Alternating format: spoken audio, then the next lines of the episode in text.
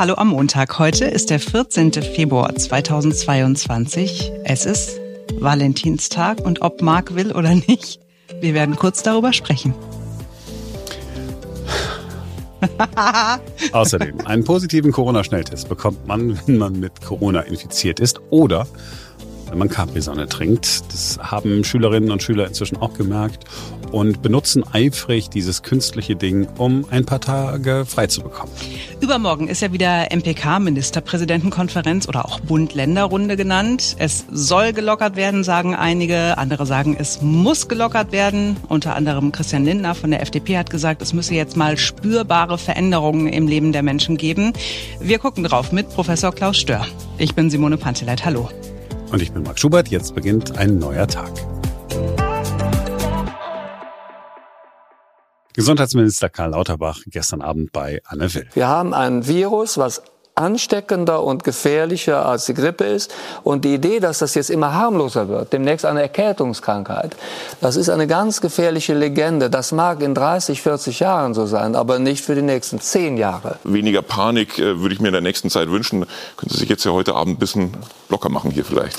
Herr Lauterbach, in der Tat, diese 400 bis 500 ja. Toten, die Sie da in der Nacht ausgerechnet hatten, haben natürlich dazu geführt, dass manche einer Sie jetzt schon den Angstminister nennt. Ja. Und es hat die Frage aufgeworfen, die Herr Blume stellt, gestellt. Suchen Sie jetzt nach einer neuen Begründung, nachdem Herr Gass gesagt hat, die Überlastung äh, des Gesundheitssystems sei nicht mehr zu befürchten? Sind ja drei Dinge. Zunächst, Herr Gass ist der Geschäftsführer der Deutschen Krankenhausgesellschaft und mhm. ist damit kein, also sagen wir mal, Wissenschaftler, äh, der sich damit also schwerpunktmäßig beschäftigt. Also da ist der Expertenrat für uns eine, für diese Frage, ich schätze Herrn Gass sehr, aber für diese Frage ist der Expertenrat mit den Koryphäen im Feld natürlich also bedeutsamer. Und zum Zweiten, ich habe auch nie also eine neue Strategie ausgegeben. Das ist mir von der Bild-Zeitung also unterstellt worden. Und jetzt hier zu dieser Berechnung. Wir haben dieses Modell des Robert-Koch-Institutes von Ben Meyer, Dirk Borgmann und so, was sehr genau übrigens den Scheitelpunkt der Welle vorhergesagt hat. Ich habe ja vor vier Wochen oder so schon gesagt, Mitte Februar werden wir den Höhepunkt also erreichen, dann geht das runter und so. Sehr gutes Modell. Das ist wahrscheinlich eines der besten Modelle, die wir über die letzten zwei Jahre gehabt haben zur Vorberechnung. Und wenn man in dieses Modell jetzt hineingibt, die Inzidenzen, die also quasi in Israel zu beobachten sind, dann dann ergeben sich natürlich auch die vielen Todesfälle. Das ist keine höhere Mathematik, sondern sie geben nur ein in das bestehende Modell, wie viel das ist. Über Karl Lauterbachs Berechnung zur Zahl der Toten sprechen wir gleich. Der Virologe Professor Klaus Stör sagt, 400 bis 500 Tote pro Tag, das kann sein. Es gibt aber auch ein Aber, das ganz entscheidend ist. Es werden Lockerungen beschlossen werden bei der Ministerpräsidentenkonferenz, bei der Bund-Länder-Runde übermorgen am Mittwoch. Und zwei Fragen sind dabei entscheidend welche Öffnungsschritte werden gegangen und wann werden diese Öffnungsschritte gegangen? FDP-Chef Christian Lindner sagt, das wäre schon wichtig, äh, dass da jetzt mal wirklich was Spürbares bei rumkommt. Andere sagen, ja, wir sollten zumindest mal festlegen, was wann wie verändert wird. Mehr und mehr Virologen schwenken auf einen Kurs ein, den Professor Klaus Stör hier in diesem Podcast immer wieder schon beschrieben hat. Es sollte jetzt gelockert werden, denn es ergibt überhaupt keinen Sinn, diese fünfte Corona-Welle in die Länge zu ziehen. Er sagt, das wäre nur dann der Fall, wenn eine Überlastung des Gesundheitswesens der Krankenhäuser drohen würde. Hier ist Professor Klaus Stör. Ja, das war ja richtig von Anfang an zu versuchen, die Anzahl derjenigen, die sich infizieren, über einen längeren Zeitraum zu strecken, möglichst bis dahin, dass Impfstoff für alle vorhanden ist. Das ist ja das erste Mal, dass man das machen kann in der Menschheitsgeschichte, weil Impfstoff relativ schnell auch in großen Mengen zur Verfügung stand, weit mehr, als man jemals vorher sagen konnte, auch weit mehr, als ich jemals geglaubt hätte. Aber jetzt ist der Zeitpunkt erreicht, wo sich an der Ausgangssituation nicht mehr viel ändern wird. Nämlich das Virus wird sich nicht mehr sehr stark abschwächen oder verändern in den nächsten Monaten und die Immunisierungsrate wird sich nicht mehr dramatisch verändern. Und in dieser Situation muss man sich die Frage stellen, ja, was nützt es jetzt noch? Infektionen, die ja nicht vermeidbar sind, für jeden nach hinten zu verschieben, wenn das Gesundheitssystem nicht überlastet werden würde. Und äh, der Vorstandsvorsitzende der Deutschen Krankenhausgesellschaft hat sich ja hier eindeutig positioniert. Es wird durch Omikron keine Überlastung des Gesundheitssystems geben. Aus der Summe dieser äh, Realitäten stellt sich die Frage, äh, was ist der Unterschied in der Krankheitslast, wenn sich jetzt die Menschen die nächsten vier Wochen, sechs Wochen, acht Wochen infizieren oder in vier, sechs oder acht Monaten. Denn das Risiko für den Einzelnen zu erkranken ändert sich nicht, ob er sich jetzt äh, heute in der nächsten Woche infiziert oder halt in drei oder vier Monaten. Deswegen ist die Frage für mich, warum soll man jetzt noch Infektionen nach hinten schieben, die sowieso nicht zu verhindern sind, auf Kosten der Einzelhändler, der Restaurantbesitzer, äh, der Wirtschaft, des sozialen Zusammenhalts in der Gesellschaft. Das müsste man jetzt mal ganz genau definieren, warum das notwendig sein würde. Die Zahl der Menschen, die ins Krankenhaus kommen, allerdings steigt äh, seit einiger Zeit. Also nicht Intensivstationen, mhm. ja, da ist alles stabil.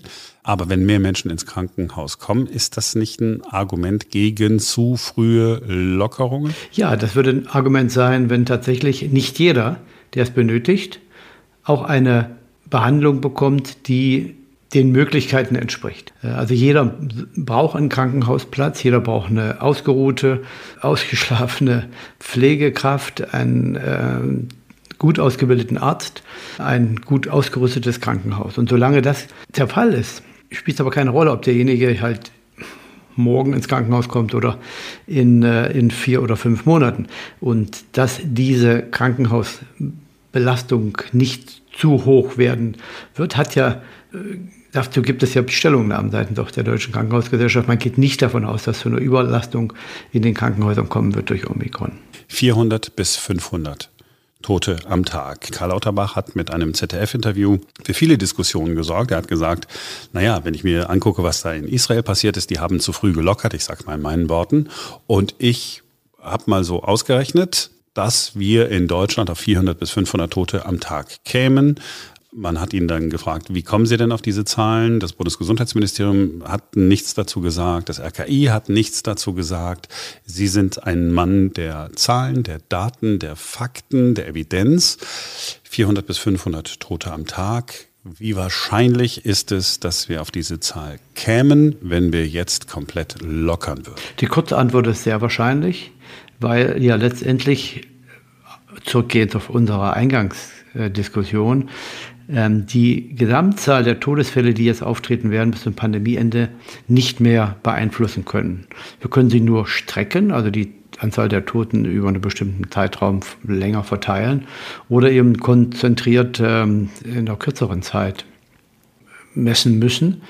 Aber es werden sich nicht mehr so viele Menschen impfen lassen äh, und es werden sich alle infizieren und jeder wird mit seiner eigenen Krankheits Prognose, Krankheitsergebnis ähm, sich anfreunden müssen. Das äh, ist nun mal so.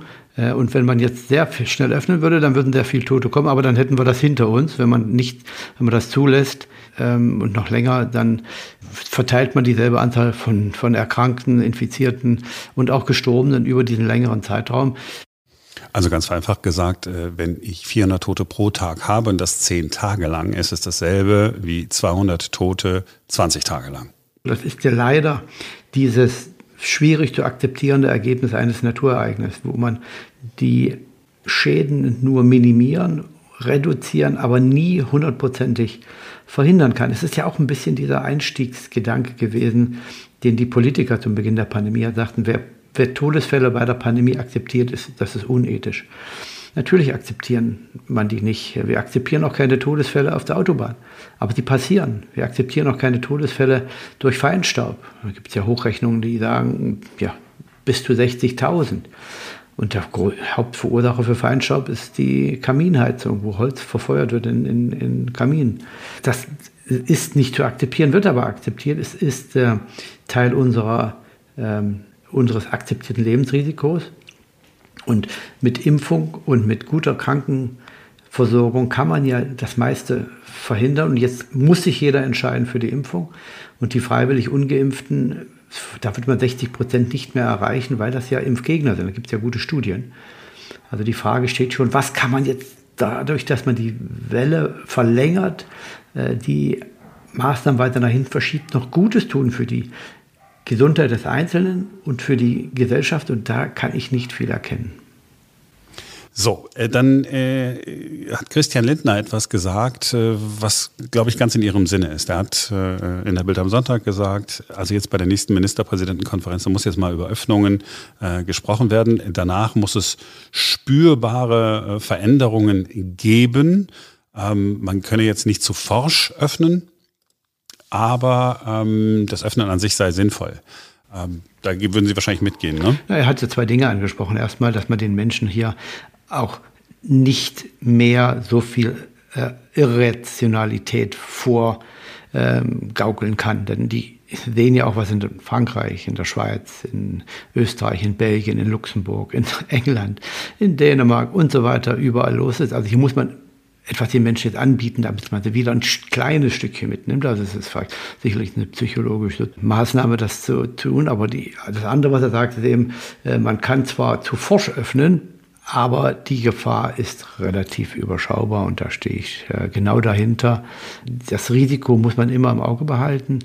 Aber die Wahrscheinlichkeit, dass hier etwas schiefgehen könnte, im Sinne von, dass die Zahlen explodieren, ja, Zahlen explodieren, das würde uns noch nicht mal stören, dass die Hospitäle überlastet wären, die ist so gering, zumal es jetzt noch in, in den Frühling hineingeht. Und dann müssten ja alle anderen Länder anders sein in Europa als wir. Also ich weiß nicht, warum man da jetzt noch wartet. So, was machen wir denn jetzt? Was müssen die, was müssen die bei dieser Bund-Länder-Runde denn eigentlich äh, beschließen? Was, was wäre noch etwas, was wir beibehalten sollten? Ja, die Übergangsphase jetzt, zwei bis drei Millionen über 60-Jährige noch nicht geimpft.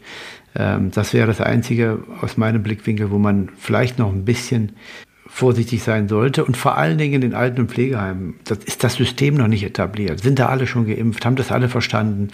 Ähm, das sind ja auch viele Leute, die dort jetzt ein, äh, die dort Bewohner sind, die in ihrem Leben noch nie mit Corona was zu tun haben und sich jetzt nicht impfen lassen können. Und äh, da muss man jetzt gute Lösungen finden, die auch noch zu schützen. Ähm, das wird sich in den nächsten Jahren ja ändern, weil Leute, die jetzt äh, in zwei, drei Jahren ins Pflegeheim kommen, haben ja schon die Impfung hinter sich oder die Infektion.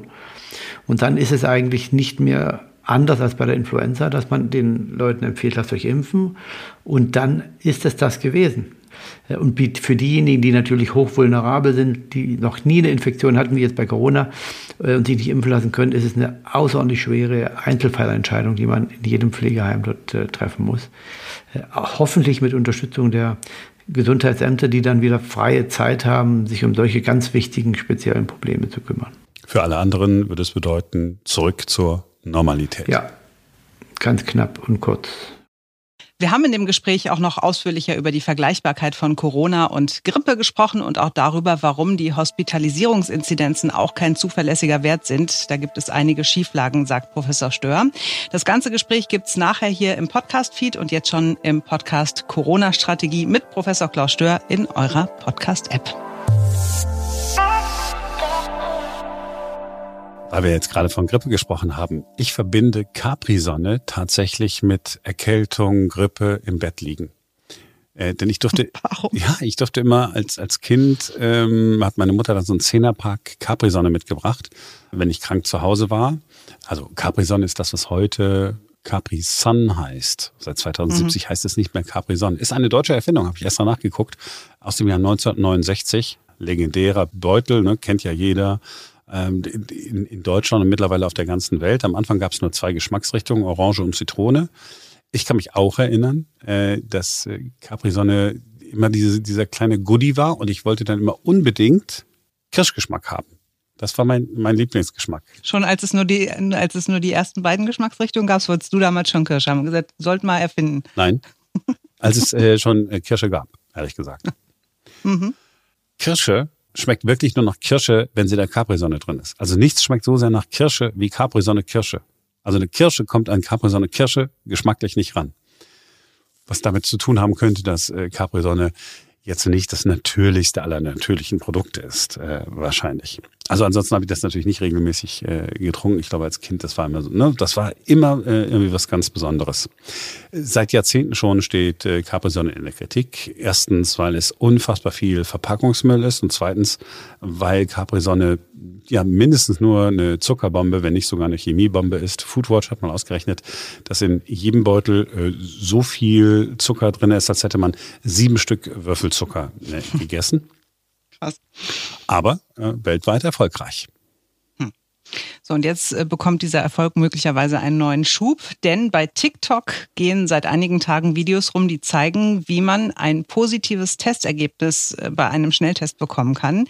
Die Berliner Morgenpost hat darüber berichtet, dass unter Schülerinnen und Schülern in Berlin dieser Trick total bekannt ist und wohl auch gerne genutzt wird äh, bei den momentanen täglichen Schnelltests. Die Frage ist jetzt, wie funktioniert das Ganze? Also man muss wohl dieser Lösungsmittelflüssigkeit des Tests einfach zwei Tropfen Capri-Sonne hinzufügen. Und wenn man das dann auf dieses Testding tröpfelt, auf dieses kleine Fenster da, dann wird eben der Test positiv. Der ja, in Anführungszeichen positive Nebeneffekt ist, man bekommt ein paar Tage frei.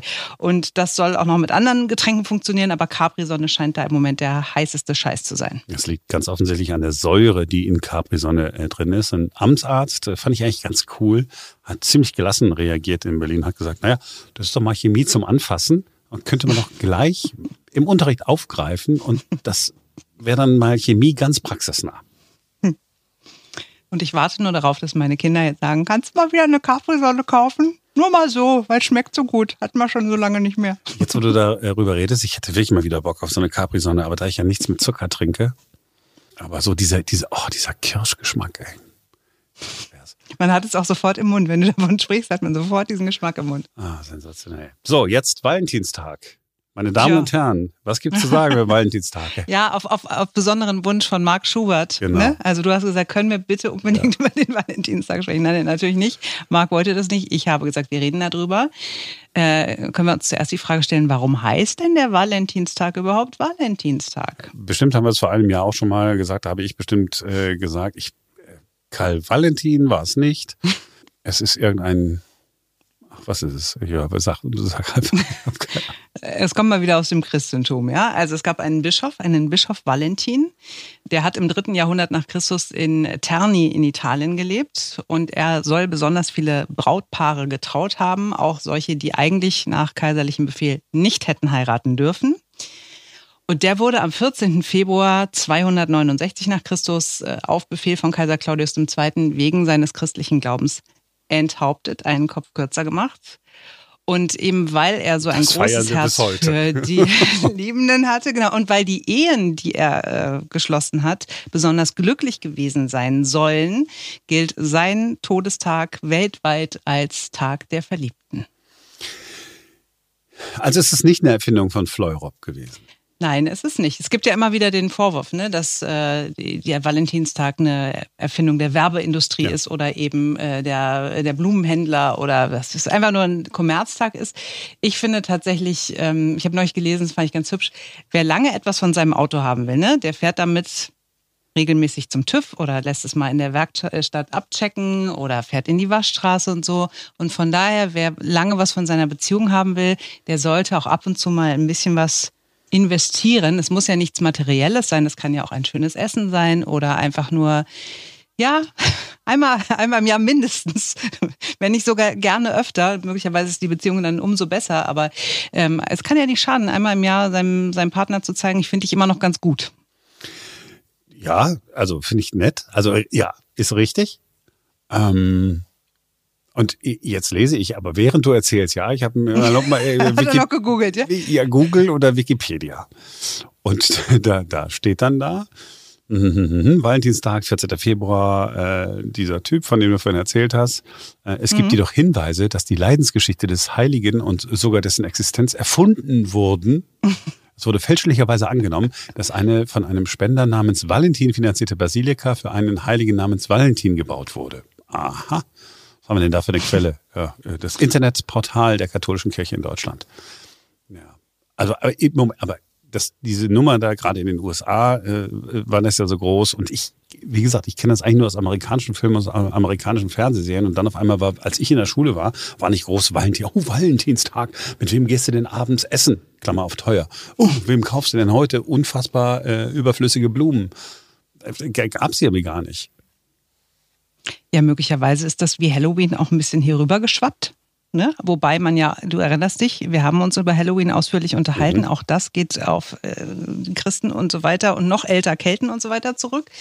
Ähm, und äh, tatsächlich, also so ernst nehmen die Deutschen den Valentinstag auch gar nicht, weil äh, also zwischen 10 und 25 Euro gibt jeder Deutsche durchschnittlich aus. Meistens Blumen, Platz zwei Pralinen, Platz drei materielle Geschenke wie Schmuck und auf Platz vier ist tatsächlich ein Besuch im Restaurant. Mhm. Aber zwischen 10 und 25 Euro. Also das ist jetzt auch einmal im Jahr kann man Mutti schon mal einen Strauß Blumen von der Tanke mitbringen, oder? Ganz ehrlich. Ja, aber Mutti doch nicht. nee?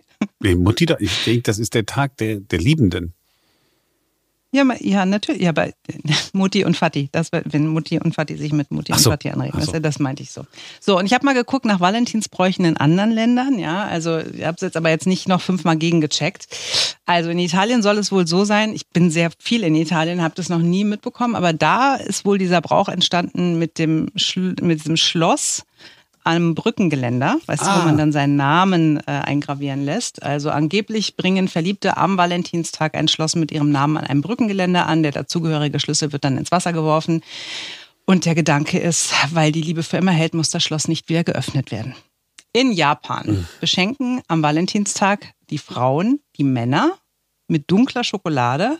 Es ist aber nicht nur auf den Partner reduziert, sondern es kann auch der Podcast-Partner, der Chef, äh, keine Ahnung, sonstige Freunde sein. Und im Folgemonat, also im März, revanchieren sich die Männer dann bei den Frauen mit weißer Schokolade. Und was auch noch ganz schön ist, äh, in Finnland feiert man am 14. Februar nicht den Tag der Liebenden, sondern den Tag der Freundschaft seit 1980. Und da werden dann einfach alle Freunde beschenkt. Die fangen schon im Kindergarten an und basteln dann irgendwelche Karten und kleine Geschenkchen für den besten Freund. Und da wird einfach jeder gefeiert, der in irgendeiner Form nett ist und, und Freunde hat und nicht nur die Verliebten. Mich äh, ja? strengt das alles an. Also jetzt diese ganzen Ta Tage für irgendwas, also nochmal. Und jetzt lese ich hier auch, ich lese ja weiter. Entschuldigung, ich habe dir natürlich zugehört, ja. Äh, äh Hast du überhaupt Finnland, nicht? Äh, da, Freunde, äh, Japan, erst weiße Schokolade, dann äh, anderer Süßkram, mhm. erst Männer, dann Frauen und umgekehrt. Ähm, so. Ich hoffe, ihr hört diesen Podcast aufmerksamer als mein Podcast-Partner, ganz ehrlich. 1950 äh, hm. berichtet der Bayerische Rundfunk, 1950 äh, sei der Valentinsbrauch, Valentinspaare und sowas, äh, nach Deutschland gekommen. Es habe in Nürnberg den ersten Valentinsball äh, gegeben. Von da an verbreiteten sich die Bräuche des Valentinstags über ganz Deutschland, 1950. Ja. Allgemein bekannt wurde der, wurde der Valentinstag in den Wirtschaftswunderjahren der Bundesrepublik durch die verstärkt eingesetzte Werbung der Blumenbranche. Aha. Ja, aber ich meine, wer, wer, weiß, wie viele Ehen und Beziehungen die Blumenindustrie gerettet hat damit. Hm? Genau. Äh, Fatti hat Mama immer richtig scheiße behandelt, aber einmal im Jahr, am 14. Februar, gab es dann ein paar äh, Blumen, die drohten zu vertrocknen. Da war nett, da war nett. Jetzt muss ich den nicht scheiden, mich nie scheiden lassen, weil Fatti ja. da einmal nett war im Jahr. Also wir halten fest. Der Valentinstag geht zurück auf einen Heiligen, den es möglicherweise nie gegeben hat, über den wir niemals, der sogar aus dem römischen Kalender äh, gestrichen worden ist, weil man nicht wusste, ob es den äh, gegeben hat. Ach, Und dann äh, macht jedes Land eben sein eigenes Ding. 1980 äh, haben äh, die Finnen gesagt, wisst ihr was, Mann, Frau ist uns alles egal, lass uns einfach alle feiern. Und wir ja, hier äh, in, in Deutschland feiern das. Es ist aber keine Erfindung der Blumenindustrie. Sie hat sich da nur draufgesetzt. Wie, wie, wie schlimm ging es eigentlich den Menschen bis 1949? Als sie noch ich glaube, die hatten grundsätzlich andere Sorgen ja. in der Zeit ja. als äh, ja. ja. genau. Und jetzt ist aber die, die ganz entscheidende Frage, was mache ich jetzt? Ja, ich mache äh, das, was ich immer mache, was ich auch am 13. Februar gemacht habe und am 15. wieder. Ich verschenke keine Blumen, gehe niemandem mit irgendwelchen Pralinen äh, auf die Nerven, lade niemanden zum Essen ein, weil man ja sowieso so häufig essen geht und aus dem, mein Gott, Essen gehen in, in Pandemiezeiten kann man sich nicht was Schönes bestellen oder auch was nicht so Schönes. I don't know. Machst du denn was? Nee, so. macht ihr denn was? Gibt's, gibt's euch? so, pass auf, jetzt ich. also, ich habe am 14. Februar einen Heiratsantrag bekommen. Ich habe am 14. Februar geheiratet. Und ähm, mehr so zufällig eigentlich, also hatte eine Vorgeschichte. Aber also der Valentinstag spielt bei uns tatsächlich eine gewisse Rolle.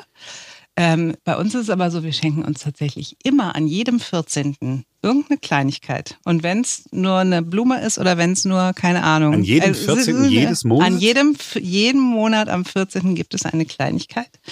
Ähm, und es gibt viele schöne Geschichten zu Valentinstagen, die wir jetzt in unseren gemeinsamen, wie viele Jahre sind es jetzt, 17, 18 Jahre hatten. Äh, sehr schön war zum Beispiel, dass wir in einem Jahr in Paris waren und abends ins Restaurant gegangen sind, in so ein ganz kleines, romantisches, so mit auch noch irgendwelchen Geigenspieler und so. Sacre und so. Montparnasse. Und haben wir, ja, wahnsinnig romantisch und so und äh, haben uns da in die Haare gekriegt. und haben uns gestritten. I like these stories. Die, wie die Kesselflicker. Oh, und dann kam, kam dieser Geigespieler an den Tisch und ich dann so irgendwann so, Mann, ey, gehen Sie weg, merken Sie nicht, dass wir uns hier voll streiten. Und so. Und dann, also es war so schön, bis, bis ins Hotel noch gestritten. Ich habe meine Tasche gepackt und habe gesagt, ich fahre jetzt zum Bahnhof, weil ich nicht wusste, wo der Flughafen ist. Ich fahre jetzt einfach zum Bahnhof und fahre nach Hause und du kannst mich ja gerne haben. Und es war der letzte Valentinstag, den wir jemals gemeinsam gefeiert haben. So, wir haben uns wieder einbekommen. Wir sind heute sehr glücklich verheiratet. Aber dieser Valentinstag ist unvergessen. Wow, das ist die letzte Geschichte. Die erwärmt mein Herz. Geht gut ja, aus. Da habe ich, hab ich doch Freude dran an sowas. Jetzt wollen wir, wir wissen, worüber ihr euch gestritten habt oder so. Weißt du wahrscheinlich nicht mehr. Ähm, doch, ich weiß ach, es noch ganz genau. Noch. Kannst du es erzählen oder nee? Ähm, es ging um die Namensfindung bei der möglichen Eheschließung. Und mein Mann wollte eigentlich total nett sein und äh, wollte sagen, du, pass auf, es ist wurscht, ob du deinen Namen behältst oder ob ich meinen Namen behalte. Oder weißt du, am Ende behalten wir einfach beide unsere Namen. Ist total in Ordnung für mich. Ne? Hauptsache, wir sind zusammen, Hauptsache, wir sind verheiratet. Ja, ist ja super. Er hat es aber ein bisschen unglücklich formuliert und hat gemeint, also er hat gesagt irgendwie, ja, es wäre wär jetzt auch okay für mich, äh, wenn du deinen Namen behältst. Ne? Und ich habe es total in den falschen Hals bekommen. Möglicherweise auch, war auch schon ein bisschen Alkohol im Spiel. Und ich so, ach, das ist aber nett. Das ist aber total nett von dir, dass ich meinen Namen behalten darf. In welchem Jahrhundert leben oh wir Gott, denn? Das ist so eine Frauennummer. Und er so, äh, Moment, so war es aber doch gar nicht gemeint. Also Natürlich ich wollte nicht. doch nur und, und ich, es ist definitiv was meine Schuld, dass es so eskaliert ist. Ich gebe es zu, ich weiß es auch. Es tut mir leid, Schatz. ähm, ja, genau. Also so, so war das und äh, wir haben uns ja dann geeinigt und wie gesagt, sind heute sehr glücklich verheiratet und äh, werden auch den heutigen Valentinstag begehen miteinander. Wir wünschen einen ganz tollen äh, Hochzeitstag dann, oder? Ja. ja. Einen ganz Ja. tollen Hochzeitstag. Und jetzt Danke. an jedem 14. muss ich jetzt bestimmt an euch denken, außer dass ich das gleich nächsten Monat schon wieder vergessen habe. Weil dann gibt's immer eine schöne kleine Blume und heute hoffentlich ganz viele große, tolle Blumen und Geschenke. Ich brauche gar keine, ich bin ja ganz anspruchslos. Ich brauche keine, keine großen Geschenke. Essen in Paris. Ja. Das haben wir damals gemeinsam, das war einfach so eine Städtetour. Wir haben einmal im Jahr eine Städtetour gemacht und das war meistens über den Valentinstag. Allen anderen, die heute keinen Hochzeitstag haben, wünschen wir einen erfolgreichen Tag. Einen schönen Valentinstag. Ah, Wir hoffen, wir haben euer Leben bereichern können mit so viel Information, ganz kompakt und auf den Punkt. Plan ist, dass wir morgen wieder für euch da sind, denn dann ist wieder ein neuer Tag. Bis dann.